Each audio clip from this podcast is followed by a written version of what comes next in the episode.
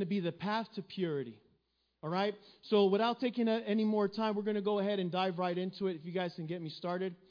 Glory honor to God. So, the path to purity is going to be our main topic throughout the year. But our subtopic tonight is how can a young person stay pure? How can a young person stay pure?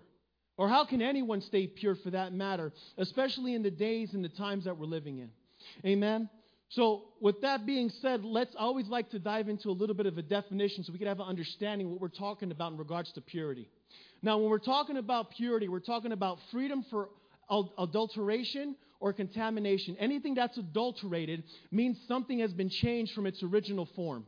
Right? Anything that's adulterated, it's no longer pure. Something has been added, maybe something has been taken away, but it's no longer in that pure form right?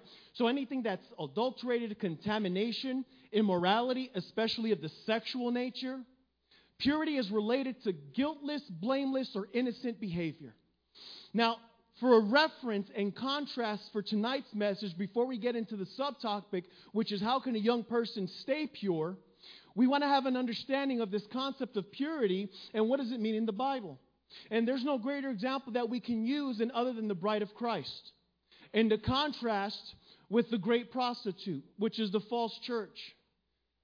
With that being said, we need to have a little bit of an understanding. I'm not going to get too much into it, but it's important to understand the context of what we're talking about tonight. Is a little bit of an understanding about how a, Jew, a Jewish uh, wedding worked, especially in the times of the Bible. Now, we're going to talk about two things to kind of have an understanding. First, we're going to talk about the Kiddushin. Now, what is the Kiddushin? That's the engagement, okay? That's what it would be called the, the betrothal. All right? So when you're thinking about the Kiddushin, right, you're talking about when you propose or when uh, uh, uh, uh, the guy proposes to the, to, the, to the girl, or in these times, vice versa. It's that engagement, right? There's an exchanging of a ring. Usually there's an engagement ring involved where he puts a ring on her finger, right? Now, when that ring is put on the finger, what does that signify for our culture, for the times that we're living in? It's a commitment right? You're saying that you are going to you are ultimately for that person and you're going to stay pure for that person and the guy is saying the exact same thing. But to understand this in the Bible and how it ties in, we need to understand that the Kiddushin is more than that. During this process, they had a cup. And in this cup, it was a single cup and they put wine in it and there was a blessing set over the cup. And what happened was is that both the man and the woman would drink from the same cup. And what it meant was that they are sanctified and a sanctification. So when they made that commitment that they were going to be married and they both drank from that cup, and he went to prepare a place for her, he was saying, I'm going to be sanctified and set apart for you.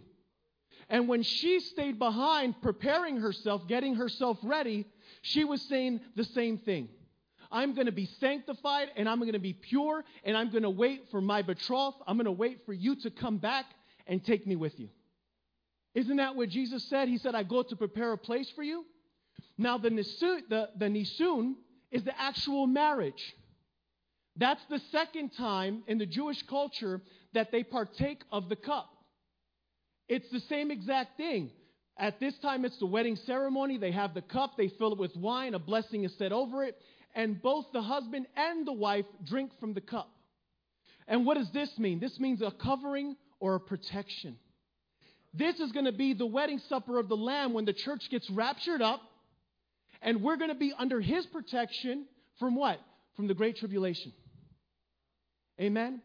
The important part here to understand in regards to this, and the reason we have to include it, is because we're in that waiting process now. Where she is saying, I'm going to stay pure and I'm going to wait for you.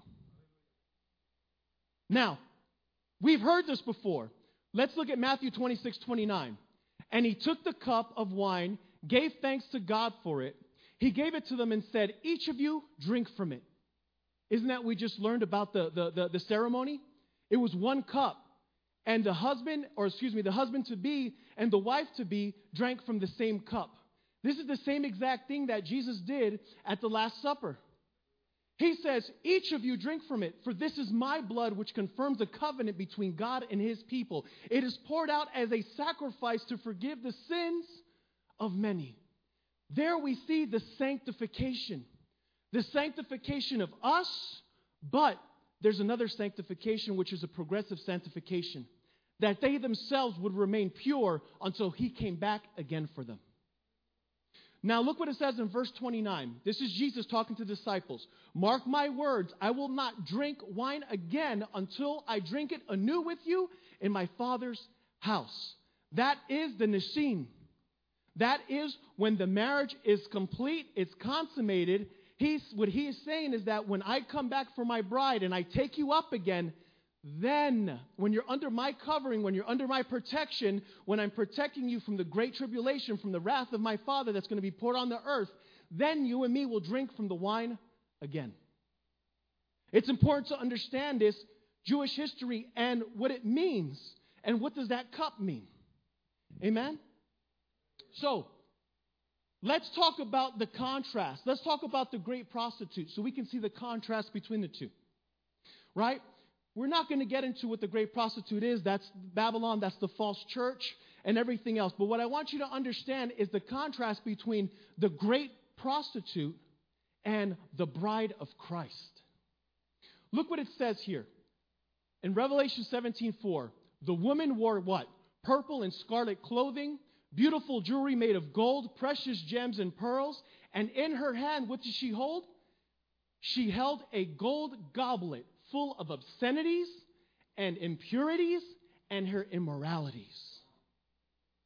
In her cup, she had worldliness, drunkenness, and perversion. And there's a lot of people in the church that that's what they have in their cup. But Jesus warned about this through Paul. What did Paul say in 1 Corinthians 10 21? You cannot drink from the cup of the Lord and the cup of demons. You cannot eat at the Lord's table and the table of demons too. What? Do we dare to rouse the Lord's jealousy? This is the equivalent of a young lady getting engaged. He puts a ring on her. He's saying, I'm going to prepare a place for you. The reason that he went to prepare a place for them in the Jewish culture was because for that whole year that they were married, he was supposed to do nothing else but tend to his wife. So while he's gone, it's like that young lady going around and sleeping with other guys. This is what it's like when we're partaking in the world because we're drinking from the world, we're drinking from the cup of the demons and the cup of the Lord at the same time. Now let's look at the contrast of the bride. This is what we're going to be focusing on tonight is the bride, the beautiful bride. Revelations 19, 7 through 8. Let's look what it says. Let us rejoice and be glad and give him glory, for the wedding of the Lamb has come. And look at this part that's underlined. And his bride has made herself ready, has made herself ready, has made herself ready. We're going to explain that in a second. Fine linen, bright and clean, was given to her to wear. And the fine linen stands for the righteous acts of God's holy people. A lot of times we like to read right over this, and you look, and some people will say, well, that righteousness is the imputed righteousness of God. That's not what it is. Because it says right there, she made herself ready. This is the bride of Christ. This is a righteousness, is an outward manifestation of a regenerated spirit. In other words, what's happening on the inside or what has happened on the inside because what the word of god says that anyone that is in christ is a what? Is a new creature. So that means that inward what's going on on the inside manifests itself on the outside. If there's no change in the outside then it has to be questioned was there ever truly a change on the inside? Now we need to understand this a little bit we're, we're going to get to how can a young person stay pure, but like I said, this is why we need a little bit more time because we need to understand what this righteousness thing means. Let's look at a few definitions of what righteousness is. First, we have a self righteousness. That's not what we're talking about. Self righteousness is when you try to earn your salvation. The Word of God is clear that says our righteous acts are like filthy rags to God. Okay? Then there's an imputed righteousness. That means God's gift through faith in Jesus. In other words, that's when you receive and you accept through faith what Jesus did for you on the cross, and his righteousness is imputed. His righteousness is a covering for you. Amen? Then there's imparted righteousness. That means living in a way that glorifies God. Why? Because you have received Christ's righteousness, you have been forgiven, and when God looks at you, he sees his son, and now you live the way that God already perceives you. And then there's holiness.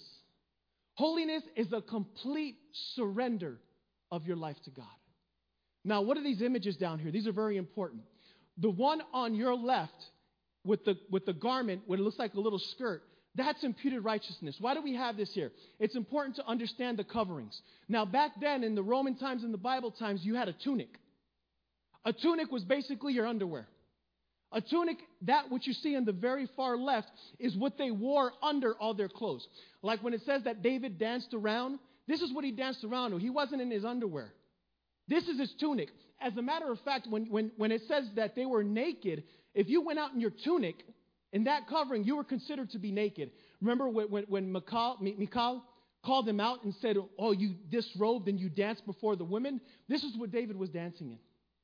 Now, the tunic is imparted, imputed righteousness. In other words, that's the covering that God gives us when we accept Jesus Christ as our Lord and Savior.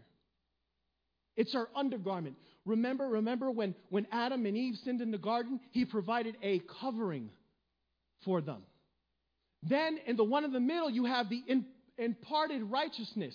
That is living in the way that God glorifies, that brings glory and honor to God. How do we explain this? Very simple. The outer garment, how many times we read in Scripture? I don't have time to pull up the verses here, but how many times is the Scripture always talking about take off the old clothes and put on Jesus Christ? Why would it ask to put on Jesus Christ if you're already wearing Jesus Christ? What it's saying is to put on righteousness, to put on the good things that you know that you're supposed to do.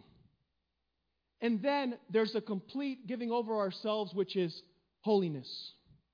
Now, I want to talk about a father's heart to understand why we're going through this. And all this is an introduction because this is what we're going to be talking about through the whole entire year. The pastor has a father's heart. All of us leaders have a father's heart.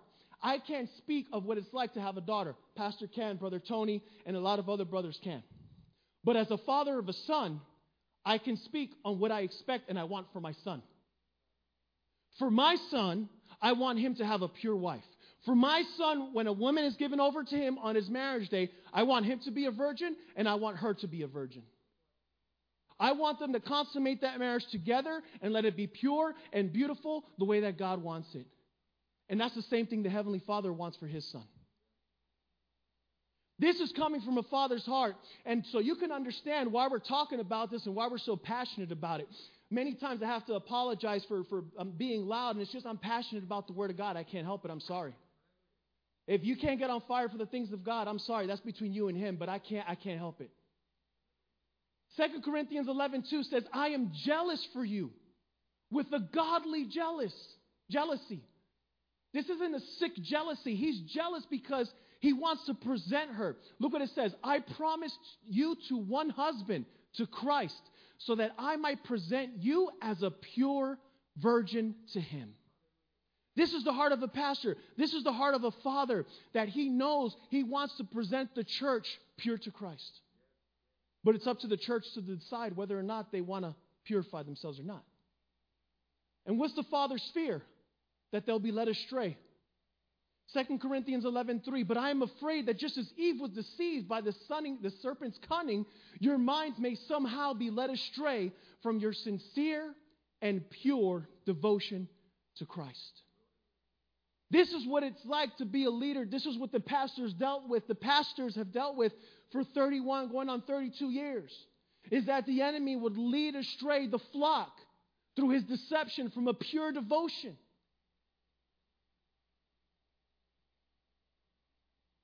Now, we have to understand that Jesus has made us pure. I know I explained it. I need to show you the verse because that needs to be engraved in your mind. Hebrews 1 3 says, after he had, pro- uh, excuse me, after he had provided purifications for sins, he sat down at the right hand of the majesty in heaven. We have been purified through what Jesus did for us on the cross. But we have a responsibility to stay pure. Jesus answered, remember, this is in the, the Last Supper, that same scene, right? Jesus is washing the disciples' feet. He comes to Peter, and Peter's like, Well, you can't wash me. And Jesus says, Well, if I can't wash you, you have no part of me. And then Jesus puts both feet out. He's like, Wash both of those feet then. And look what Jesus answered Those who have had a bath need only to wash their feet. We have been cleaned, you have been cleaned through the blood of Christ. But as you and me walk around this world every single day, kicking up dust, we need to be continuously cleaned through the Word of God. Their whole body is clean, and you are clean. But we have to stay clean. And that's what we're talking about tonight. Now we can get into the message. That was all the introduction. How can a young person stay pure? And this is the imparted righteousness. This is you living it out. This is you putting on Christ. And everything we're going to draw from tonight, you can go home and check it. It's in Psalms 119. Psalms 119, verse 9 says, number one, by living according to your word. This should be the most simplest thing. This, this, this should be a no brainer, but this is where we fail the most. By living according to your word. Notice the young lady there is walking in the darkness. The word says that your lamp, your, your, your word is a lamp to my feet. How many times a day do you go out without a light for your feet? You're walking around all day making decisions in your daily life in regards to relationships, in regards to things to see, things to listen to, people to associate with, and you're going out there without a flashlight. You have no light because you don't have the Word of God. The first thing, how can a young person stay pure? By living according to the Word of God. Let's look at an example of this. Pastora's favorite verse, or one of her favorite verse.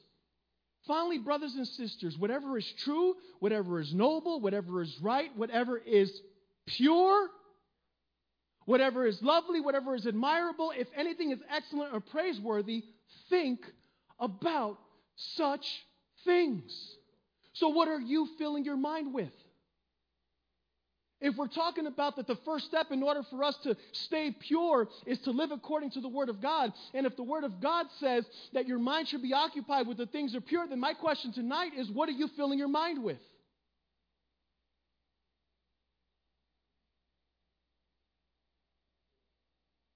The second one, how can a young person stay pure? Psalms 119, verse 10 I seek you with all of my heart. All of didn't, didn't, did not the Lord say, Love your Lord your God with all your heart, all your mind, all your soul? When you see something out with all, you give it your all. You completely turn yourself, yourself over to this thing 100%. This is the psalmist. How can a young person stay pure? Because I seek you with all of my heart, with intensity, intentionally. It's kind of like when you lose your cell phone. That's how some of you look when you lose your cell phone. But here's the thing do you look like that when you lose your cell phone because you haven't uploaded your contacts to the cloud or because there's stuff in your phone that you don't want anyone to see? When you misplace your phone, you just don't look for it. You get other people to help you. That's the level of intensity we are to seek Him with all of our heart, with all of our effort. You put effort into whatever is important to you. If the Lord isn't important to you, then you're not going to seek Him. There's a lot of empty chairs tonight. That speaks a lot of volume about what's important in the lives of some people. This night and a lot of other nights. Jesus didn't just die for us to be saved. Sometimes we get caught up on this. Well, Jesus died. No, he died so that you and me could have a relationship with the Heavenly Father. And after last year of listening to 12 fantastic messages about knowing our Heavenly Father better, I don't know why you would not want to have a better relationship with Him.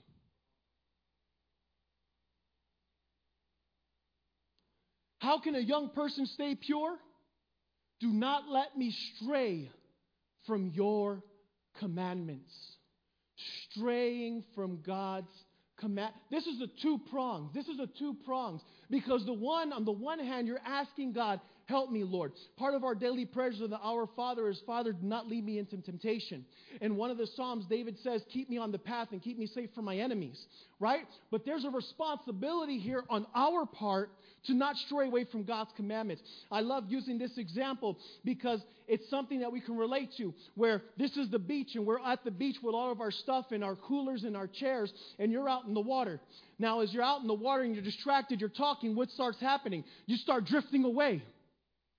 And every once in a while, you have to look back to where the stuff is and you have to realign yourself. Why? Because in the water, there's a current drawing you deeper into the water. That current is called the world. That current is called music. That current is called media. That current is called videos. That current is called, you name it, friends. And the current is pulling you and pulling you and pulling you away from the Lord, and you're not resisting. And you're not paying attention to the shoreline. Let me show you an example so you can better understand me. How easy it is it us for to forget God's word and drift back into an old pattern of thinking. This is a four-year-old girl off the coast of Greece. Now, this little girl is on this unicorn. She probably got it from Sister Tracy because it looks like something that Sister Tracy would have when we go to the beach. And she has floaties on. Now, obviously, we're going to give them the benefit of the doubt that this little girl knows how to swim. Right? Now, while she's on the water playing, the parents are up there and the parents aren't paying attention. This little girl drifts 800 meters, half a mile away from the coast. A boat passes by and is like, What's going on here? scoops her up and takes her back. Now, right off the bat, we want to blame the parents. The parents had a big responsibility, but the parent right there is saying, Don't drift away. Don't drift away. Don't drift away. She's four years old. Why wasn't she yelling out for help? Where's the response? See, because a lot of people are like this four year old girl. And, and, and we kind of don't want to say, well, she didn't have any responsibility because maybe she was immature. You know what? There's a lot of Christians in church that have been there a long time and they have the maturity of this four year old because they haven't grown in their faith. How come she didn't call out to her parents? You don't think if she said, Daddy, he would have jumped in after her? But I'm willing to bet that she got distracted too. How many of you are distracted tonight? And the current's pulling you further and further and further. Brother Jay, where's sister? Where's brother so and so? You know, I saw them a while ago and they were close, and I said, Be careful because the current's pulling you and I can't see them now. Why did you go in after them? I have five or six and ten, twenty others that I need to watch out for. If I go after that one, then the risks are going to drift away too. I told them. Pastor told them but they didn't pay attention. But then you're the bad guy. How can a young person stay pure? Psalms 119:11 I have hidden your word in my heart that I might not sin against you. What does the word of God say? Where your treasure, there your heart is. Let me ask you tonight, what is the most treasured thing in your heart tonight? Is it the Lord? Is it the things of God? He says, How can a young person stay pure? Because I have hidden your word in my heart. Hide God's word in your heart, for it is truly. How do you know if something in your life is truly valued or treasured? Let's give you, I'm going to give you a movie reference. This might, Lord of the Rings, maybe some of you know this, maybe some of you don't. The person who truly finds a treasured possession is willing to give up everything to obtain it. They will forsake all else for the what? For the precious. Remember the movie? He was a he was a hobbit and he would hang out with his hobbit friends and he was normal. And if you remember the whole lore of Lord of the Rings, they were very friendly and they, they, they were probably Boricua because they liked parties and they hung out and they ate and everything else. But when he found that ring, he gave up everything for that ring. He went and lived in a cave and forsook everything for the precious. Let me ask you tonight what are you forsaking for what's precious to you? Are you forsaking coming to church? Are you forsaking the Word of God? Are you forsaking fellowship? Are you forsaking time in God's Word and prayer? Because wherever your heart is, there your treasure is. Whatever most important to you, you're going to sacrifice for. Only you can answer that question. We're talking about tonight is the path to purity. What we're talking about tonight is how can I stay pure? Hide the word of God in your heart. Treasure it. Treasure it and forsake everything else. How can a young person stay pure? Psalms 119, 12. Praise be to you, Lord. Teach me your decree. Teach me your decree.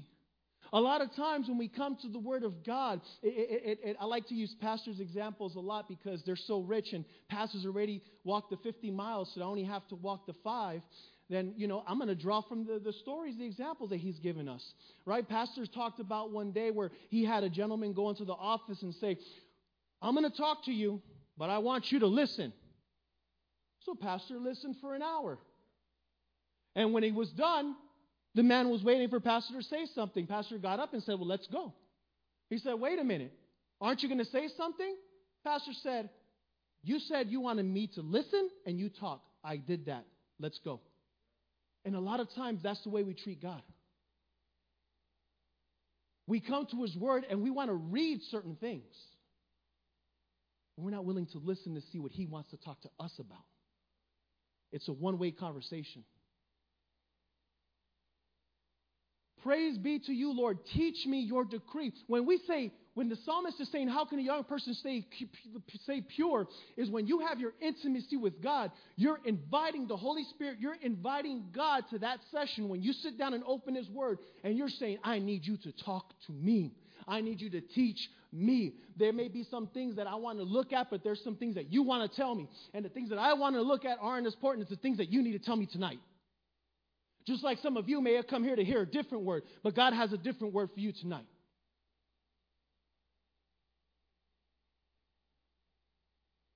This step requires an act of humility on our part. We must invite the Holy Spirit as our teacher, and we must be willing to listen. Are you willing to listen when you open the Word of God? Or are you just looking for some quick verses, maybe for something that's going on, or, or some verses to use on someone else?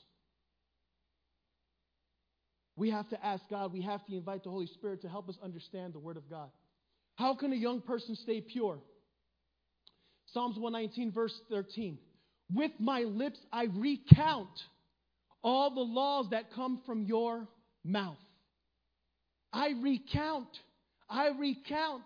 I recount. You know what recount is? Exactly what I'm doing now. Recounting it. Isn't this how you guys study?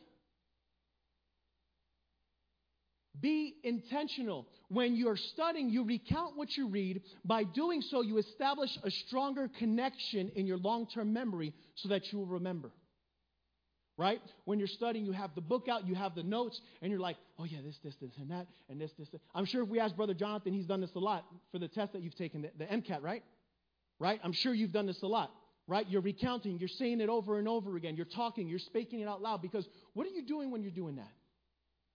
You're, you're making the connection in your long term memory stronger so it stays.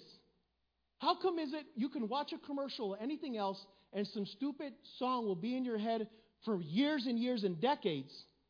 But when you come and read the Word of God, two hours later, you forgot what you read. Because we're not following the protocol. We're not meditating on the Word. We're not recounting it. We're not establishing that strong connection in our memory so we can retain it. This isn't psychology, this is the Word of God. That's where they got it from. Let's look at a couple of ways to do this. Be intentional. Be intentional. Be if you're picking up a book to study, and if your method of studying is you're playing video games, you're listening to music, uh, you're looking at some videos on YouTube, and you have the book out, you're setting yourself up for failure. You need to be intentional when it comes to spending time in God's Word. You take time out, you get yourself a location where you could be alone with the Lord, and you're intentional in your study. Let's look at a couple of ways to encode into long term memory. There's visual encoding. This involves the visual stimuli of information, right? Looking, reading it, right? Looking at it, images. There's the acoustic, right? Faith comes from what? Hearing and hearing the word of God, listening to it. So when you speak it, you also what? Hear it. So when you're studying and you're you may look like a crazy person, but you're retaining the information. When you're talking it, you're hearing it, and it's helping you make that strong connection so you can retain it. Then there's semantic encoding. That's just a fancy word, it just means associating things. It involves the concept of ideas. Why did I put a tree there? Because the Bible, time and time again, refers to man as what? As a tree. Right? It helps root that idea down because now there's an image attached to it. This is how Jesus taught. He taught in parables. Right? I, I remember when I was in high school many years ago, there was things that I had to learn, and I would uh, make, I would associate dates and things that I need to learn with something else so that it would stick in my mind. This is what it's talking about. Now, the capacity of long term memory depends on the way it's encoded and the number of times it's what? It's been recalled. So the more you recall it, the stronger it becomes. You know, like that song you're always singing? that you know all the lyrics to. We all have some songs we know all the lyrics to. Right? But what about video games? There's video games that I played back in the day, and back in the day isn't a lot for pastor, but maybe for some of you was that was a long time ago. And I could pick up a controller and I still know the combos and I still know the secret codes by memory. That's sad. But it's been engraved in my mind, muscle memory, I did it so many times. In other words, I recounted it. I did it so many times that it's burned into my mind. That's the way we need to be intentional when it comes to the Word of God. We do it with everything else. What do you think the radio does when it plays the same song on until you're sick of it? You're like, man, at first it's good, right? You're like, oh, yeah, that's good. I like that. And then after the fifth or sixth or seventh or eighth time you heard it in a day, you're done. But you know what? They've already accomplished their purpose. It's in your mind now. You can't get it out. That's the way we need to be intentional with the Word of God. How can a person stay pure? I rejoice in following your statutes, as one rejoices in great riches. Psalms 119, 14. The enemy would have you believe and convince you that happiness is living in disobedience. And there's nothing further than the truth. True joy, true happiness, rejoicing comes from obeying the word. We see an example of this in the scripture. There's, there, there's uh, the time of Nehemiah and Ezra, right? The people are coming out of uh, exile, right? They're coming from Babylon, they're coming back home. And, and they get there, and, and the priest is there, Ezra's there, and Nehemiah comes, and they're building walls, and, and they're, they're getting things moving. And the most important thing is they bring all the people together to read the Word of God. Well, something happens when they start reading the Word of God. As, as the priest is reading the Word of God, and everyone has understanding, they start crying because they start realizing there's a lot of things in God's Word they haven't been doing. But then they become intentional in the way they're listening. And they say, wait a minute, we're in the time of the year for that. The tent of booths, when they used to live in makeshift tents, like when they lived in Exodus. And they say, we can do that. We can celebrate that. Let's do it. And look what the outcome was Nehemiah 8 13 through 17. The whole company had returned from exile, built temporary shelters, and lived in them. From the days of Joshua, son of Nun, until the day of the Israelites, they had not celebrated it like this. And look what it says in yellow and their joy was great. Do you know why their joy was great? Because something came to them that they knew that God demanded it, and they said, Let's do it. And when they did it, they were overjoyed.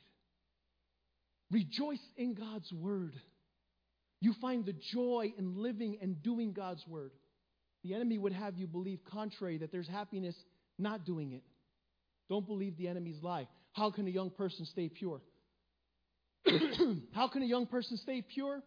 I meditate on your precepts and consider your ways. This isn't yoga meditation. With this meditation, you're actually thinking about, let me put it here so you, we can read it together. Meditation is the act of recalling, remember we talked about God's word to mind and dwelling on it. Right? It's like chewing the cud. If you know a cow has uh, multiple stomachs and they eat the grass, they can't digest it, so they have to vomit it back up. They chew it again to get the nutrients and they swallow it again. And they continuously do this process in order to absorb all the things, all the nutrients that are on the grass. This right away, as young people and, and even as older members, they think it's about I, uh, the, the, the quantity. I need to read five chapters. No. You need to take bite sized portions and chew on it. Meditate on it. Because if not, it's not going to do you no good.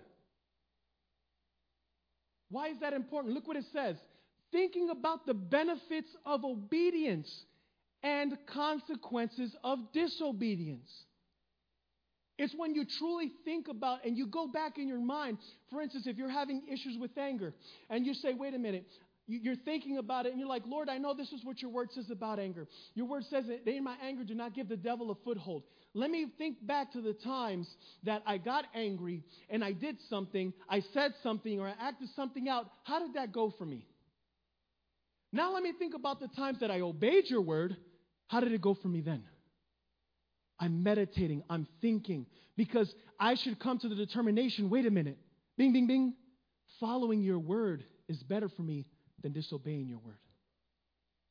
This is meditation. This is truly thinking about it. And thinking about God and talking with Him. You come to God and sometimes you have nothing to say, is because you haven't been reading His Word. When you sit down and you spend time in God's Word and then you come to Him in prayer, you speak the same words back to Him that you read and you have a dialogue with Him. How can a young person stay pure? I delight in your decrees. Delight is you just love it. You're just enamored. You're just, oh my gosh, you're just carried away. If you want to understand what delight is, ask my wife how she was delighted in me back in the day.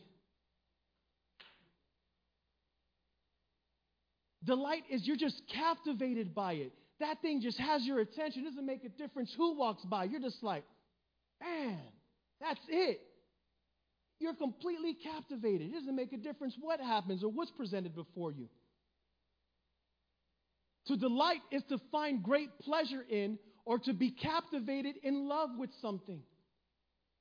To be captivated by something else is what? Is to commit adultery. Or did we forget in the beginning? We drank from the same cup. He goes to prepare a place for us. The cup we drank of was what? The cup of sanctification. He sanctified us, and we are to maintain ourselves sanctified because He's coming back for a bride. He wants a bride that's pure. Who here would like to get engaged to a person and then find out that during the time you guys were engaged, that person was off having sex with someone else? So, what makes us think that God wants the same thing from His church? He wants a church that's pure, set apart for Him. That's why we're discussing tonight how can a young person stay pure because it's not impossible. This word stands. It will not change. It has not changed. In 20, 30, 50 years from now, whenever the Lord Jesus Christ comes for his church, it will still stand. The principles are still the same. Does not change. Our, pers- our, our precepts change because our minds are molded to the culture instead of being molded to the Word of God. That's what changes. Pastor always says it. The, the, instead of the, the church molding the culture, the culture is molding the church.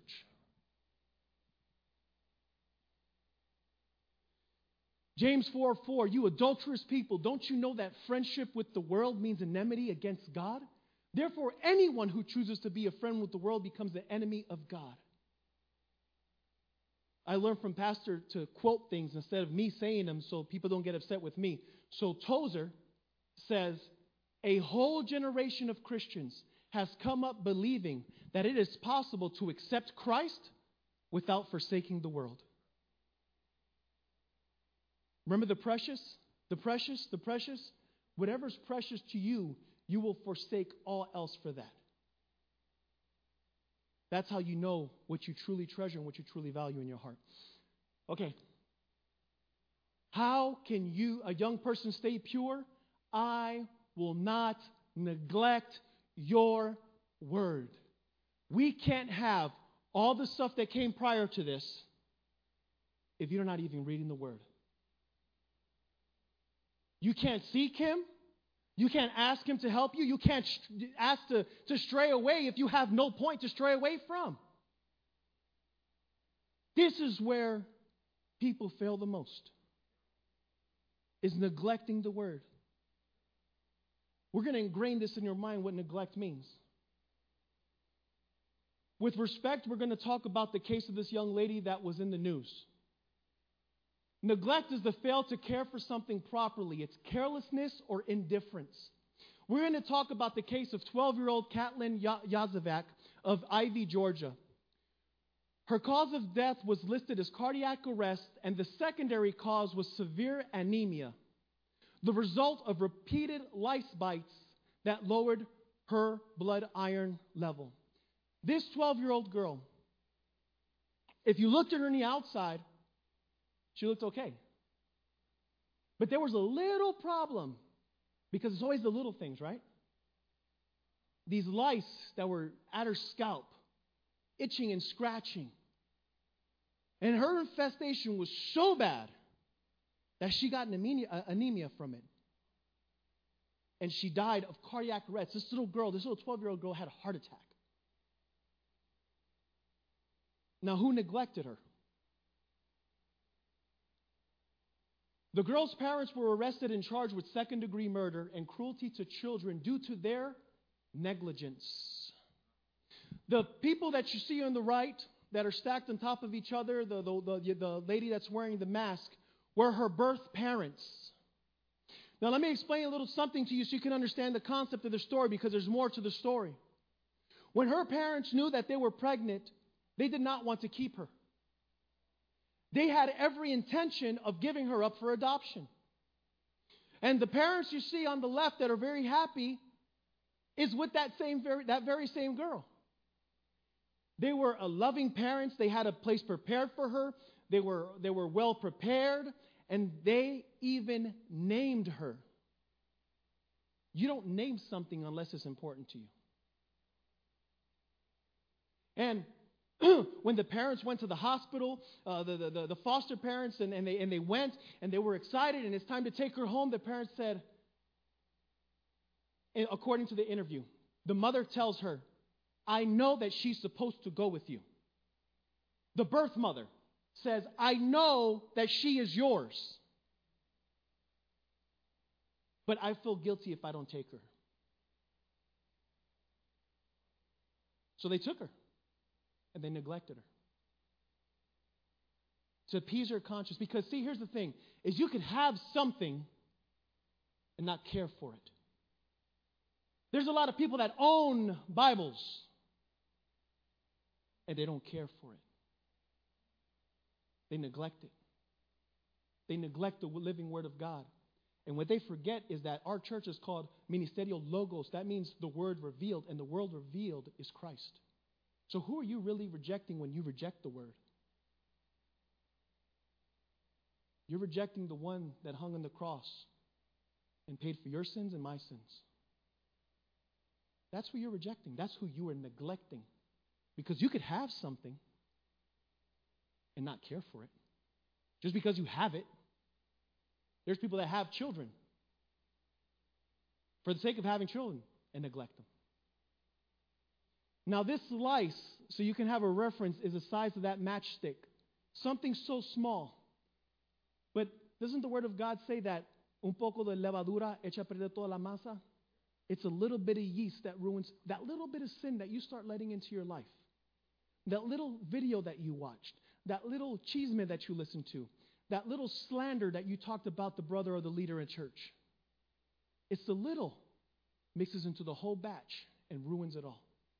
Neglect.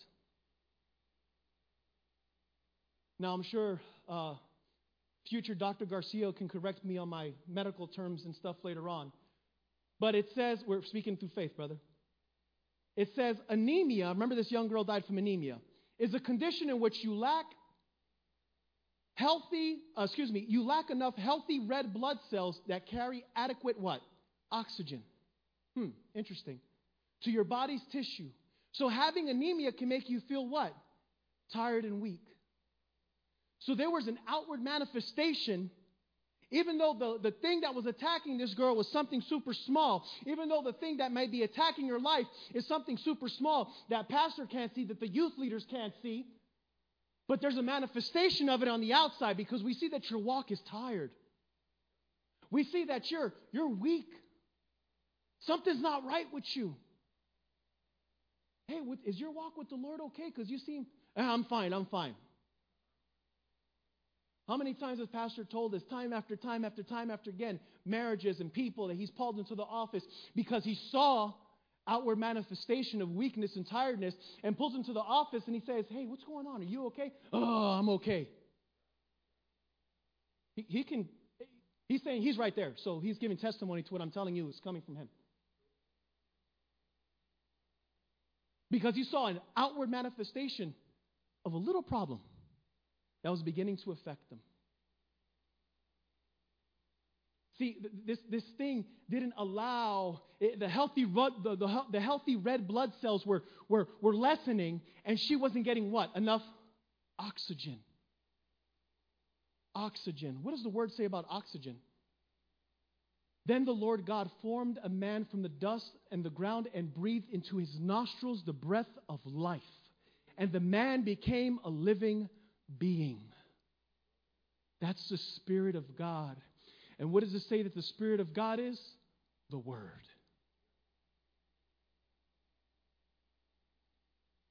All Scripture is what? God breathed. God breathed. God breathed.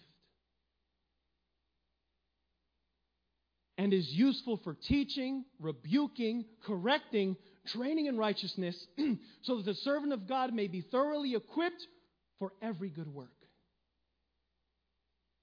You're denying yourself oxygen. You're denying, when you neglect the Word of God, you're denying yourself life.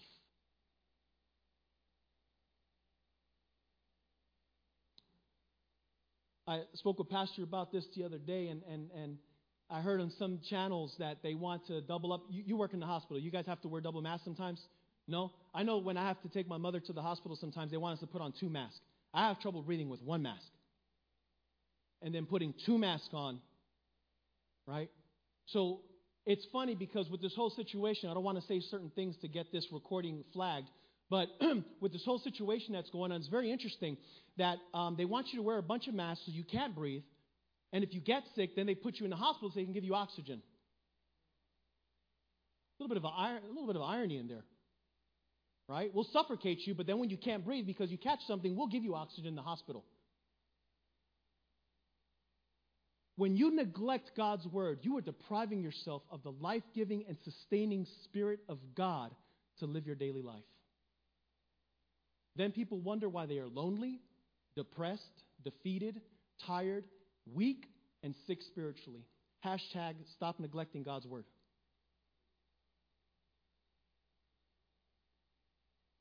How can a young person stay pure? It's not impossible. It's not. We could have spent tonight looking at a lot of things that you shouldn't do, but we spend the night talking about the things that you should be doing. It's not impossible. The God of Word, the, the Word of God doesn't change. It's the same yesterday, today, and it will be the same tomorrow. It's up to you on whether or not you want to follow it. How can a young person stay pure?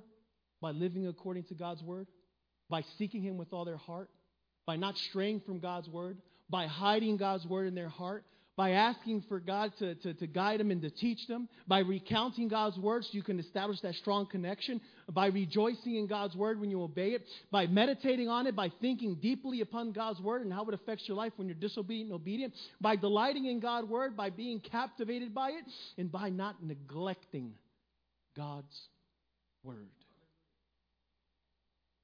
Because neglecting something means to cast it aside like if it's no importance. And if you're doing that with the word, the one that you're truly doing it with is Jesus Christ. The path to purity, how can a young person stay pure? For the remainder of the year, we're going to remain in this topic. And I know that God's going to be glorified. The glory, the honor, and the path, and the, and the, the glory and the honor to Him. There's a path to purity. And it's not impossible to stay pure. It's not. A lot of times, you know, we'll speak to some of the youth and they'll be like, well, you know, you guys didn't have cell phones in your time, and you didn't have this, and you didn't have that. Let me explain something to you. When God wrote this word, it was meant for then, and it's meant for day, today, and it's meant for tomorrow. The times don't matter. The application is exactly the same. God bless you.